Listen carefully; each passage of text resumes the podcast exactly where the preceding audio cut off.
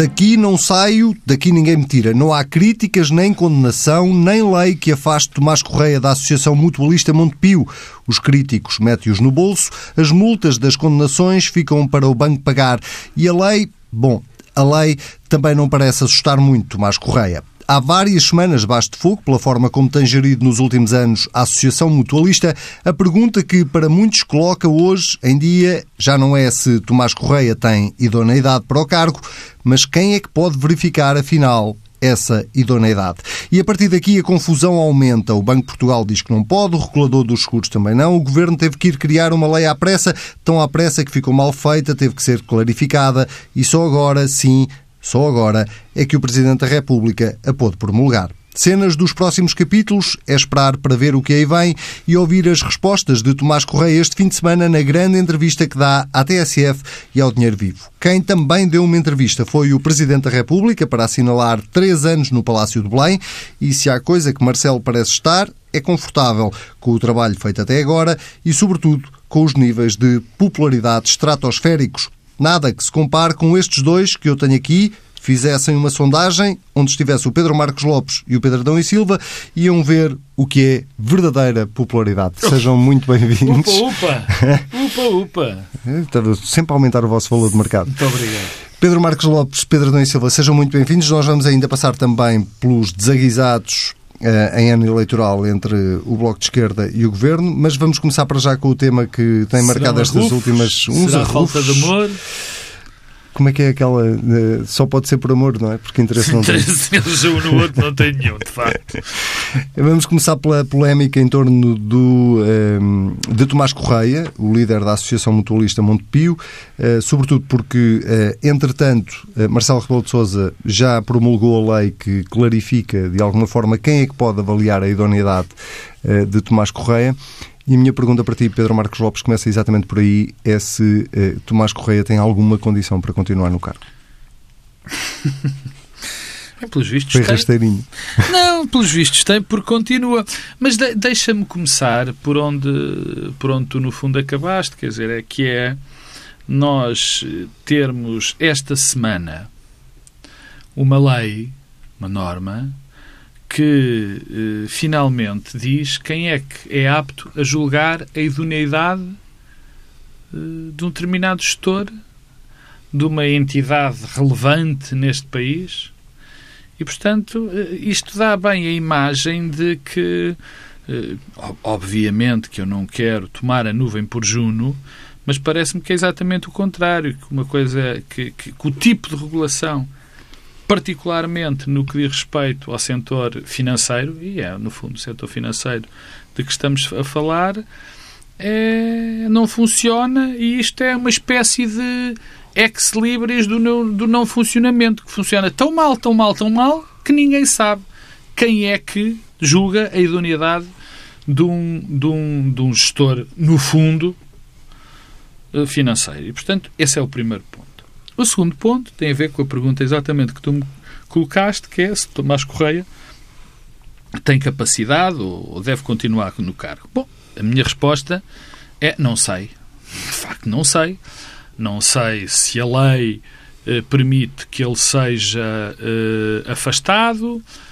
Há pelo menos um conjunto significativo de pessoas que são as mais relevantes que acham que ele deve continuar que são os, os, os, os membros da Associação Mutualista uh, Montepio Geral, que me causa uma perplexidade imensa depois de conhecermos todas as irregularidades, todos os problemas que rodearam a gestão de, de, de, de Tomás Correia, não só na Associação Mutualista, mas sobretudo quando foi eh, gestor do, do Montepio Geral. Isto causa uma perplexidade. E já com uma condenação imensa. agora, não é? E já com uma condenação e com vários processos. Bom, eh, há algo que eu tenho ainda nesse segundo ponto que recordar. Eu, eu vi uma, uma frase absolutamente infeliz, infelicíssima do, do Presidente, salvo erro, do Conselho Superior, da, não, do, do Presidente da Assembleia Geral, da Associação Mutualista Montepio Geral, do, do Padre Vitor Melícias. Padre Vitor Melícias, onde, se, onde ele dizia qualquer coisa como não é um secretário Zeco ou um ministro que pode afastar órgãos uh, eleitos. órgãos democraticamente eleitos. Isto dá-me uma, uma, uma, dá uma ideia da falta de noção, ou pelo menos da tentativa de, de enganar as pessoas no que diz, naquilo que diz respeito à lei e àquilo que é o Estado de Direito, é absolutamente chocante. Quer dizer, quando há uma pessoa, quando há um Presidente da Assembleia Geral, uma pessoa importante neste país, com responsabilidades, além de ser um padre franciscano, que acha que um conjunto de pessoas pode afastar uma lei e que estão acima da lei, diz muito também, na minha opinião, ou pelo menos dá uma boa ideia da maneira de funcionamento daquela organização.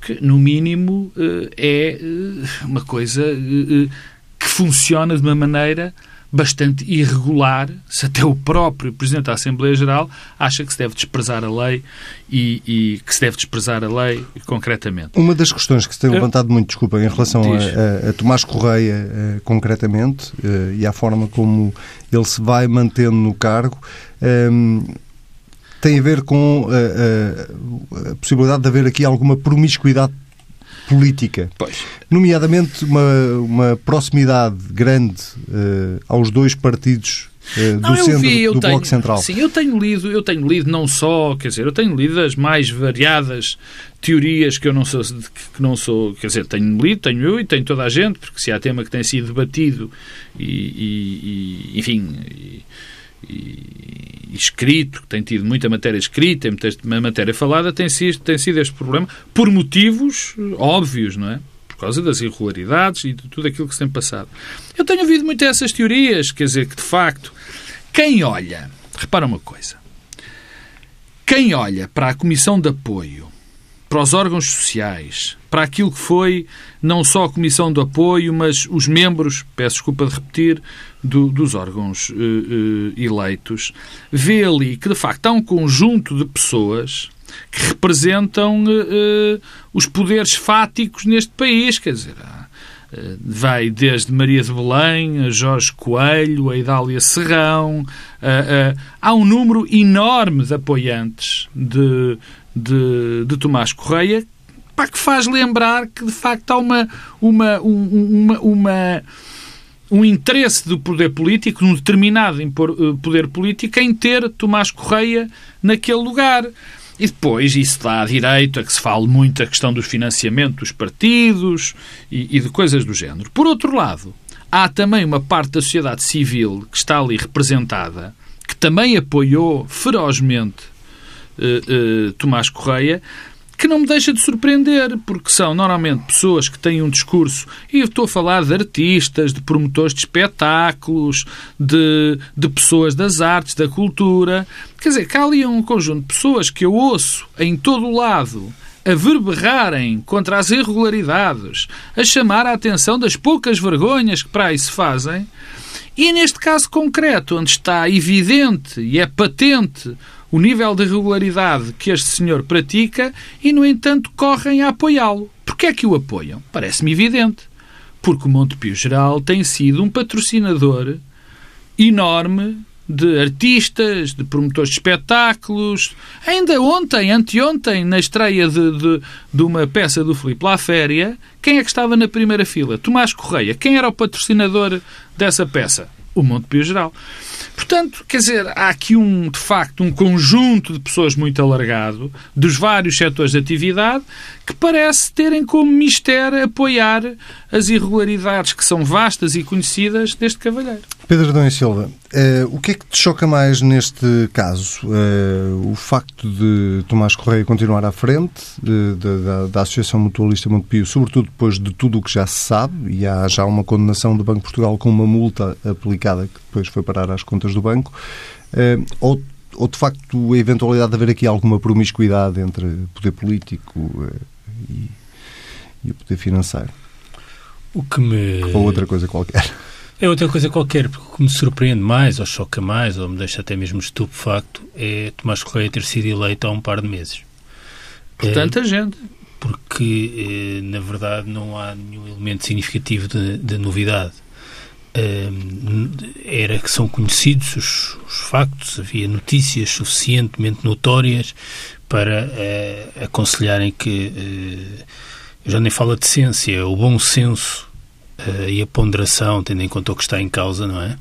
Que é uma associação mutualista que é acionista de um banco, em nome desse bom senso, da estabilidade, já nem invoco mesmo a decência, que Tomás Correia não tivesse sido sequer candidato ou eleito. E, e, porque eu devo dizer que, no fundo, nós temos aqui três tipos de circunstâncias ou exigências que podem levar à sua saída. Uma que tem a ver com o papel do regulador, e, e há aqui uma alguma diferença em torno de quem tem responsabilidades regulatórias. Porquê? Porque estamos a falar de uma mutualidade e, portanto, na verdade, quando pensamos na regulação do sistema financeiro e do sistema bancário, não temos em mente as mutualidades. Isso criou aqui uma dificuldade acrescida. E também já nada me surpreende esta troca de, de argumentos entre o Ministério da Segurança Social um, e a Autoridade Reguladora dos Seguros sobre quem é, é, a partir de agora, responsável. Houve uma clarificação da norma e, portanto, já não restam dúvidas que a responsabilidade recai sobre um, a, a, entidade responsável pela regulação dos seguros. Mas agora são parentes. Não é estranho que uh, só ao fim destes anos todos é que de repente esta questão seja uma questão. É, é que parece que as mutualidades nasceram não, agora. Elas não, não nasceram agora. Não, não é? mas as mutualidades. A Associação é, Mutualista Montepio, por exemplo, tem anos As mutualidades anos, nasceram agora e como. sempre teve um banco. Sim, Uh, mas nasceu agora como preocupação pública de regulação. Isso parece mais ou menos uh, óbvio e que havia aqui um vazio, havia. Bem, que quem conheça minimamente o Ministério do Trabalho e da Segurança Social e a Direção-Geral da Segurança Social percebe que aquela, aquele órgão não estava minimamente vocacionado nem preparado para regular uh, uma instituição com estas características. Portanto, não, não é essa a vocação. É, é, totalmente ilusório pensar que tem capacidade de ação e, portanto, era preciso criar um mecanismo de regulação, porque dizer, se nós pensarmos o que se passou também no Banco de Portugal, o que a supervisão uh, uh, aumentou do ponto de vista dos recursos humanos, das competências, uh, naquilo que tem a ver com os bancos, o mundo que vivemos hoje não tem nada a ver com o que existia há 10 anos. e, de certa forma, era preciso percorrer um caminho com algumas semelhanças naquilo que é a regulação de uma mutualidade com estas características, eh, e esse caminho foi percorrido, mal ou bem foi. Mas eh, o meu ponto é exatamente esse: é que eu devo dizer que eh, é evidente que nos surpreende este vazio regulatório, mas apesar de tudo, eu percebo porque é que se demora a chegar aí, como até percebo por que motivo o Ministério Público eh, tem dificuldades acrescidas em investigar estes casos na, na, naquelas dimensões que têm eventualmente eh, eh, uma componente criminal. Eh, reparemos que o caso BES continua aí, não se sabe bem onde, do ponto de vista da investigação. O que eu não compreendo mesmo, porque não estamos a falar do mesmo tipo de formalismos, do mesmo tipo de exigência. O que eu não compreendo é esta teia, esta rede eh, de apoiantes que, perante uma evidência de que há ali um risco, se tenha juntado uma vez mais para apoiar Tomás Correia numas eleições. Portanto, os primeiros responsáveis pelo que se está a passar no Monte Pio, da Associação Mutualista, são os eh, associados que voltaram a eleger eh, Tomás Correia contra tudo o que era objetivamente eh, recomendável. Aliás, notei uma coisa sobre isso eh, curiosa. A Cristina Ferreira que há muito tempo que escreve sobre estes temas e, em particular, sobre o tema Montepio e eh, bem, no público e bem. É isso que eu estou a dizer, há muito tempo que se escreve e que... Basta, olha, bastava ler os, a sucessão de artigos nos últimos anos da Cristina Ferreira para se perceber que não há condições nenhumas para Tomás Correia uh, apoiar. Ela, ela dizia uma, uma das coisa... melhores jornalistas do setor financeiro Exatamente. em Portugal, seguramente. Dizia assim, havia um texto esta semana no público que, que abria assim, o futuro de Tomás Correia à frente da Associação Mutualista continua por definir, mas começou já a contagem decrescente para o afastamento do gestor. Esta ideia de que há uma contagem decrescente que já começou há muito tempo e que todos continuamos a agir no país como se isso não estivesse a acontecer, só nos traz custos acrescidos. E tenho, aliás, ouvido a este propósito argumentos verdadeiramente extraordinários, porque há coisas que têm sido ditas, porque eh, uma parte importante das notícias e até das condenações de Tomás Correia não se prendem com a sua ação enquanto Presidente da Associação Mutualista, sim, mas sim como Presidente do Montepio, coisa que deixou de ser. E ouvi declarações de alguns dos apoiantes a dizer bom, isso a questão já não se coloca, porque, eh, na verdade, eh, eh, agora é Presidente da Associação Mutualista e aquilo que foram as condenações era quando era Presidente do Banco. O Montepio para fazer aqui um paralelismo, é uma história muito semelhante com o BES e o GES, só que ao contrário. Ao contrário porquê? Porque aqui é o banco que contamina a Associação Mutualista, enquanto no BES-GES Era o grupo que contaminava o banco. Imaginemos que, por absurdo, depois de tudo o que aconteceu no BEGES, se tinha mantido a estrutura BEGES e Ricardo Salgado tinha deixado o BES para ir presidir ao GES Ao e havia pessoas que Não, diziam ao GES, sim. ao GES, e havia pessoas que diziam, ah, não faz mal, porque também as coisas que Ricardo Salgado fez foi enquanto presidente do banco e ele agora é só presidente aqui do grupo. É um pouco a mesma história.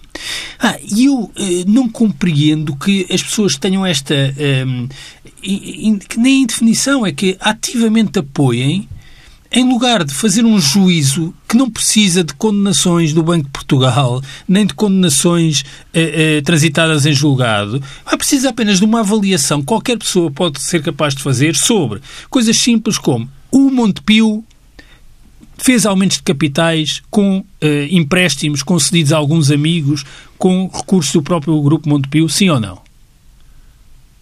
Já foi desmentido? Não foi. Portanto, só este facto não seria suficiente para dizer "Bem, este senhor não pode continuar.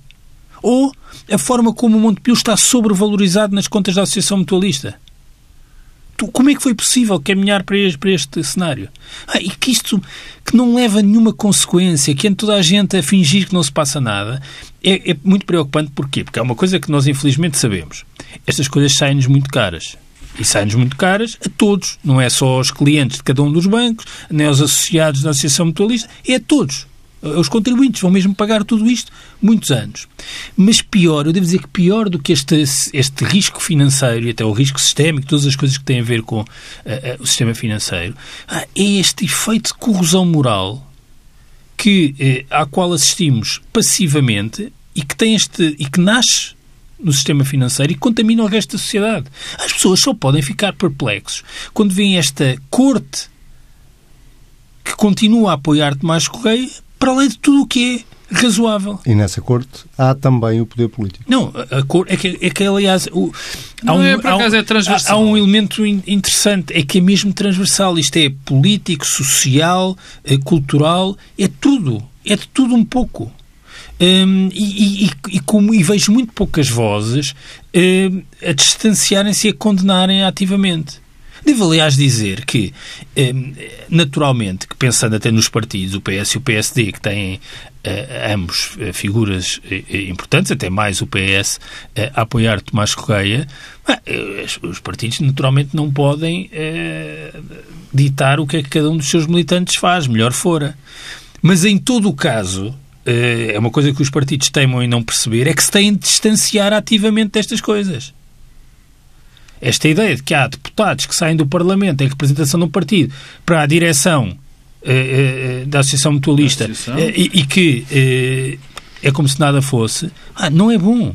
Não é bom, porque há, aliás, muita confusão entre os apoios individuais e que as pessoas que representam institucionalmente eh, instituições. Ah, e, portanto, acho, isto, acho mesmo isto uma história eh, la- lamentável. lamentável. Eu, por acaso, surpreendo-me também, eu francamente.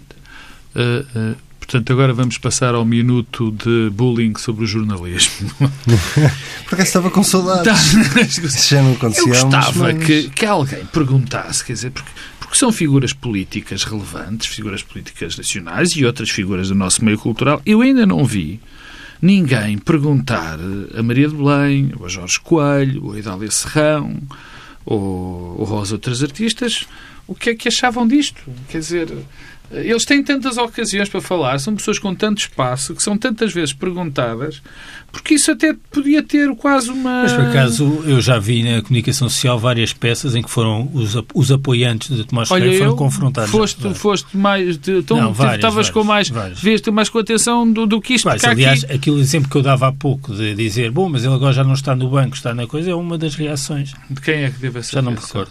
Mas eh, eh, há várias peças na comunicação social, há várias peças na comunicação social com vários apoiantes. Bom, eu não Bom, vi, temos que avançar. Mas, mas que há aqui um pro- não, É que também, eu, eu retomo aquilo que eu tinha dito, há- é que isto pode dar a sensação de. Aliás, a, a tua própria pergunta, a própria pergunta do Anselmo, indicia uma coisa profundamente, profundamente perturbadora, que é que é o facto de, de haver a sensação que está aqui também o regime, que está aqui a, a nata do, do sistema político. Isso é muito, muito perigoso. Muito bem, vamos a outro tema da semana, eh, ao desaguisado, ao arrufo, àquilo que lhe quisermos chamar, entre o Bloco de Esquerda e o Partido Socialista, barra Governo. Tudo nasce de uma declaração de Catarina Martins quando eh, compara de alguma forma uh, António Costa, o Primeiro-Ministro, uh, ao ex-Primeiro-Ministro Pedro Passos Coelho. Um, Pedro Marcos Lopes, isto é tudo resultado do ano eleitoral que vivemos? Uh, ou aprovados quatro orçamentos, já cada um pode ir para o seu lado? Eu acho que já é uma consequência da sondagem da semana passada, que foi divulgada na semana passada uh, pelo Expresso, eu acho que já é uma consequência daí, porque o que nós verificamos nessa sondagem, eh, no que diz respeito aos partidos que estão presentes na geringonça, é que o Bloco de Esquerda é o único partido que perde, que perde a intenção de voto. Vimos que o Partido Comunista Português se mantém, o Partido Socialista sobe cerca de 5 pontos face aos resultados eleitorais, aos últimos resultados eleitorais, e vemos que o Bloco de Esquerda tem um, um, uma quebra. Uma quebra que é significativa por causa dos valores, porque passa de 10% para 8%. Portanto, é uma, é uma queda de 20%. Quando os números são pequenos, parece que, que, que, que a quebra não é muita. Mas é. É. E, portanto, acho que a primeira consequência, a primeira razão é essa. A segunda, e eu aí tenho que dar o mérito a, a, a Catarina Martins, que já lhe o tiro rapidamente, é que, de facto, se há partido que tem insistido na, na, na, questão dos bancos e na maneira como se tem resolvido as questões do sistema bancário em Portugal, o Bloco de Esquerda tem insistido muito nesse ponto. Na minha opinião, de uma maneira errada, mas isso é outro, é outro assunto, quer dizer, que, que tem muitas vezes estado contra o governo, contra as posições do governo, é, é, é um facto, quer dizer, não, não, pode, não pode ser desmentido. Agora, as soluções que o Bloco de Esquerda tem apresentado são, enfim, absolutamente lunáticas. Agora, há outra parte também que eu me parece que Catarina Martins é bastante injusta e, e eu tenho que o dizer porque, porque é francamente o que eu acredito.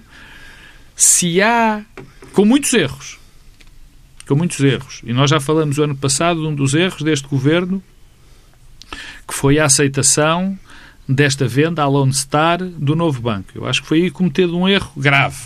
Provavelmente não havia outra maneira, mas seja como for, eh, até prova em contrário, parece-me que foi um erro. Grave. Não havia outra, outra alternativa, não sei, mas, é, mas não é sei, não, não, não. Se me dissessem que há outra alternativa, peço desculpa, tens razão, porque eu formulei mal. Se me provarem que havia, que não havia outra alternativa, eu não posso Uh, uh, dizer outra coisa que não que seja. Uh, haver havia, enfim, quer dizer, podemos agora, achar que são todas Não, não, piores. não, haver não havia. Teoricamente, havia a liquidação. Diz, liquidação não é alternativa. Havia a liquidação. A nacionalização, não, a nacionalização, a nacionalização não era Anselmo, não, a manutenção. Não, não, eu, eu para mim, o que eu digo é. Podem ser todas piores. Não, não, não. A que eu digo que era uma possível alternativa era da capacidade do governo conseguir um alargamento, um alargamento do prazo, do prazo para a venda. Para essa, se me provarem que essa não era possível, eu digo, pronto, o Governo não podia Que era o plano de Vitor Bento, basicamente. Que, uh, não era bem, Ou porque o plano de Vitor Bento era anterior e, e, em algumas circunstâncias diferentes. Portanto... Havia uma alternativa a essas que estamos aqui a elencar. Eu acho que, na verdade... Qual era? A nacionalização não era uma alternativa, porque essa possibilidade de haver mais tempo havia uma alternativa. Falámos disso a semana passada, eu repito, até porque foi numa entrevista à TSF que o Primeiro-Ministro falou disso, que era resolver o problema eh, do mal parado e sim, depois disso, eh, eh, tentar vender. Tanto, isso, tanto, esse caminho chegou a ser ponderado porque ele foi mencionado pelo Primeiro-Ministro. Bom, seja como for, voltando àquilo que eu estava a dizer, a questão é essa, quer dizer, até eu parece-me que foi uma má alternativa, só se me provarem que não havia outra. Mas se há algo que eu tenho de elogiar este governo é que abordou a questão do, do, do sistema financeiro de frente e tentou resolvê-lo. E num dos casos concretos, que foi o caso da Caixa de Depósitos, resolveu quando nos diziam que aquilo não era resolúvel, o antigo governo não era resolúvel. O que se passou, o que mais critico, francamente, o que mais critico no antigo governo, no anterior governo anterior governo, não este, outro, foi a maneira como varreu para debaixo do tapete todos os problemas financeiros em função de resultados eleitorais e em função de uma incompreensão eh, ideologicamente alucinada, digamos assim, do que é o, o, funcionamento da economia. Portanto, isso eu acho que é a pior herança. Foi tratado de uma incompetência, com uma negligência, a questão do sistema financeiro no anterior governo, que eu acho que é imperdoável. Imperdoável e que vamos todos pagar com língua de palmo. Mas se há algo que este governo fez bem, enfim, é vida, tenho que o admitir, foi esse tratamento. E, portanto, nesse aspecto, Catarina Martins é injusta. No que diz respeito à, à guerra, a guerra é, é assim, é um arrufo, não é um arrufo, tem a ver com, com a atualidade, tem a ver com o facto de existirem as próximas eleições e tem a ver com o facto do, do, do Bloco de Esquerda andar muito nervoso, porque o Bloco de Esquerda neste momento está numa situação muito complicada. Porque o que, nos o que me parece evidente é que o eleitorado da geringonça gosta da geringonça. O eleitorado da geringonça está errado em gostar da geringonça, na minha modestíssima opinião, mas gosta da geringonça. E se o Bloco de Esquerda começa a ter uma postura muito agressiva em relação ao Partido Socialista, é normal que o eleitorado não goste, o eleitorado do Bloco de Esquerda não goste porque acha que está a pôr em causa a geringonça. Se por um lado é muito mole, digamos assim, com o Partido Socialista, arrisca-se a ter uma deterioração nos seus resultados eleitorais porque os seus eleitores vão pensar, bom, porque é que me vale votar no bloco, votar no bloco de Esquerda se o Bloco de Esquerda, no fundo, aceita exatamente aquilo tudo que o PS quer. Portanto, há aqui um problema que o Bloco de Esquerda vai ter de gerir. Curiosamente, e com este termino, problema que o Partido Comunista não enfrenta por causa das suas origens, por causa daquilo que o Partido Comunista é, que o Bloco de Esquerda não é nem nunca será. O Partido Comunista tem raízes profundas na comunidade e o Bloco de Esquerda é muito mais, eh, enfim, volátil. Pedro Adão e Silva, é... o período eleitoral explica tudo? Explica em importante medida este, este acentuar da tensão entre o Bloco de Esquerda e o, PS. Devo, aliás, dizer que acho que eh, até às europeias vamos assistir a um crescendo eh, dessa tensão que pode eventualmente recuar um pouco um, e até às legislativas haver aqui alguma tentativa de uh, encontrar pontos de, de, compromisso. Acho, acho que é óbvio que uh, o Bloco de Esquerda dos partidos que formam a geringonça talvez seja aquele que está numa situação eleitoral uh, mais delicada eh, não apenas por eventuais perdas que possa ter, mas até se o Bloco de Esquerda, mantendo a mesma votação que teve eh, há três anos, eh, ou com uma ligeira perda, pode perder deputados. Porquê? Porque não só significa que o Partido Socialista provavelmente será o partido mais votado, mas, muito importante, a distância entre o primeiro e o segundo partido pode aumentar por relação às últimas legislativas, o que tem como consequência que o último deputado em alguns distritos, por força do método onde, será eleito não pelo Bloco de Esquerda, como aconteceu, mas, por exemplo, pelo Partido Socialista. Uhum. E isso pode significar que pequenas perdas eleitorais podem significar grandes perdas do ponto de vista da no representação fundo, parlamentar. No fundo, aconteceu ao Partido Comunista Português nas últimas... Sim. Na, na, não é nas últimas eleições, nas autárquicas. Sim. Pequenas diferenças fizeram com que perdesse as câmaras. As câmaras. Hum, e, e, no fundo, isso obriga o Bloco de Esquerda aqui a, a radicalizar a sua posição face, eh, face ao, ao PS. Eu, eu, eu, eu, acho que isto é um risco porque pode deixar marcas e pode dificultar a aproximação.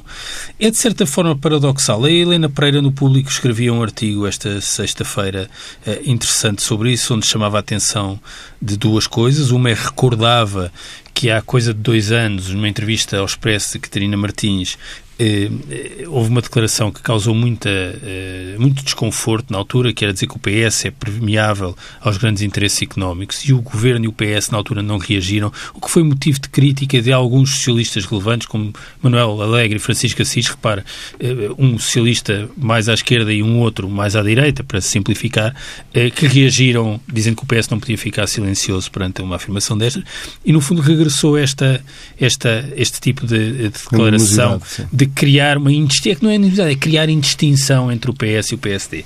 A Helena Pereira chama a atenção a outra coisa, olhou para os dados do hemiciclo, do site hemiciclo.pt, e deu conta que, curiosamente, quando nós comparamos a percentagem de iniciativas legislativas vindas do Governo e do PS que tiveram apoio do Bloco e que tiveram apoio do, do PCP, a percentagem de iniciativas com apoio do Bloco é bastante superior, cerca de 15 pontos percentuais, se não estou em erro, por relação àquelas que foram apoiadas pelo, pelo PCP. Ora, no fundo, o Bloco tem de gerir sempre, são, são 30 pontos percentuais, o, o, Bloco tem sempre de gerir este, este paradoxo, que é um partido menos enraizado, tem o voto menos enraizado, tem mais enraizado do que era no passado, porque já vai em várias legislaturas com eleição de deputados, mas não tem um voto tão enraizado, compete mais pelo voto com uh, o PS, em muitos domínios está mais próximo do PS, mas do ponto de, ponto de vista discursivo, a sua posição é sempre mais distante uh, da do PS. Temas como a banca são temas fáceis para gerir este paradoxo. Uhum. São populares, as pessoas estão particularmente despertas e ainda bem para o tema, eh, mas também estão disponíveis para explicações lineares e simples sobre como resolver a questão. E, e convenhamos, quer dizer, eh, dizer que Passo Escolha e António Costa geriram da mesma forma este tema é uma coisa que não, não, não corresponde à verdade. Não bate. Bom, uh, temos pouquíssimo tempo para ir uh, ao outro tema da semana. Três anos de Marcelo Rebelo de Sousa no Mas Palácio também está todas as semanas em cima do... Vamos fazer uma, uma breve análise destes uh, três anos, uh, com níveis de popularidade muito elevados, Pedro Marcos Lopes. Não é Foram muito rápido. três bons anos. Eu acho que Portugal teve, a nossa comunidade teve uma imensa sorte em ter uh, Marcelo Rebelo de Sousa como Presidente da República durante estes três anos. Não só a comunidade, como a própria nossa. Foi muito importante para o Estado para a boa saúde da nossa democracia, seja tenha ela melhor ou pior saúde, ele contribuiu para que ela melhorasse, porque esta história das selfies, esta história de estar em todo lado, esta história de o acusaram dele dizer tudo sobre tudo e mais alguma coisa, que nós, enfim, poderíamos imaginar que, que se corria o risco da banalização e de que eh, o Presidente poderia não ser levado a sério a partir de determinada altura, teve, na minha opinião, efeito absolutamente contrário. É um Presidente conduziu... popular que não populista. Exatamente. Conduziu, sim, essa é a expressão certa, popular e não populista, e isso consubstancia-se em algo que para mim é fundamental e é muito importante para, para a democracia, para todas as democracias neste momento, é dá aproximação dos cidadãos a um político. Quer dizer, se há político onde as pessoas, em que as pessoas se sentem representadas, onde as pessoas sentem proximidade, que está eh, preocupada com os problemas deles, é o Marcelo Rebelo de Sousa, é o Presidente da República. E eu acho que isso é uma dádiva eh, brutal, acho que foi uma contribuição fantástica para o estado da nossa, da nossa democracia. Teve alguns erros, é evidente que sim, mas no essencial, para mim, no essencial, esteve certo em todos os aspectos. Teve dois ou três momentos particularmente duros, que foi até para ele, para a sua raiz ideológica, o primeiro é ele é o grande, é um dos garantes, foi um dos fatores de estabilidade da geringonça. A geringonça não tinha tido eh, esta estabilidade, estou convencido, e, e até sucesso na sua manutenção se não fosse Marcelo Rebelo de Sousa esse é, foi um momento de tensão, provavelmente mais para ele e para a sua relação com os partidos de direita, mas foi facilmente resolúvel. Depois teve outro problema de tensão também grave e aí que, que poderia, que, que, causou bastante celeuma e pô-lo de uma maneira muito vincada no centro do debate político, infelizmente, que foi a não recondução de Joana Marques Vidal onde ele teve um papel e, eh, desculpa, fundamental. Disso, eh, assumido pelo próprio o momento da, da, da tragédia de 2017. Sim, mas eu não o ponho ao mesmo nível porque, eh, apesar dele dizer que havia, enfim, diz que fala de umas demissões de governo e coisa, e coisa mesmo, porque, enfim, não, não, acho que, que, que enfim, que, que o que ele diz uh, uh, tivesse acontecido de facto se voltasse a repetir. Mas isso é outra história. Os incêndios foram momentos graves para a comunidade, onde ele teve um papel importante, tal como teve em Tancos, mas não, onde ele não está envolvido diretamente como, como, como ator participante nas possíveis soluções. É alguém que ajuda, alguém que, mais uma vez, faz o papel que eu acabei por dizer no Pedro, princípio. Desculpa, ele demitiu a ministra em, quase em direto. Não, não. É uma força é um de expressão, É uma obviamente. força de expressão. Mas não era, mas não foi um, um, local, não foi um acontecimento que eu acho que o tivesse posto em causa, onde ele tivesse a jogar parte também do seu património político. Ou seja, ele fez aquilo, eh, bastava-lhe estar presente para que ele, não, para que ele, para que ele o mantivesse. Desculpa, Onde ele jogou foi na Geringonça, em Joana Pedro Dom Silva, pouquíssimo tempo para ti. Desculpa. Bom, para além desse lado da desacralização do poder e da proximidade e o que isso representa Uh, até no contexto de, de, crise das democracias uh, europeias, uh, acho que há um, um elemento político muito importante, eu já utilizei várias vezes essa expressão, que é a criação deste uma espécie de bloco central de palácios entre Belém e São Bento, num momento em que eh, o governo tem um apoio parlamentar mais à esquerda. Esse fator de equilíbrio, de recentramento, foi muito importante, eh, ajudou naturalmente ao sucesso eh, eh da governação eh, e, e, e, é também uma explicação para o facto eh, de o Presidente da República ter uma popularidade que é não só elevada como transversal a todos os setores políticos e, fundamentalmente, eh, poderia haver aqui um risco de banalização da presença e da palavra do Presidente da República, mas com grande maturidade eu julgo que os portugueses, e naturalmente também o próprio Presidente da República, percebem bem eh, quando o Presidente da República está a utilizar a palavra presencial com a gravitas que isso tem ou quando está apenas a promover esta proximidade eh, entre as instituições eh, e os portugueses. Tem riscos, claro que tem. Eu acho que o risco com Marcelo é sempre o excesso de personalidade, num cargo que é muito marcado pela personalidade de quem o ocupa, é sempre assim, portanto, há momentos em que a personalidade de Marcelo Rebelo de Sousa, com a sua exuberância conhecida, pode sobrepor-se uh, à, à, dimensão institucional uh, e devo dizer que acho que esta ideia do bom e do mau populismo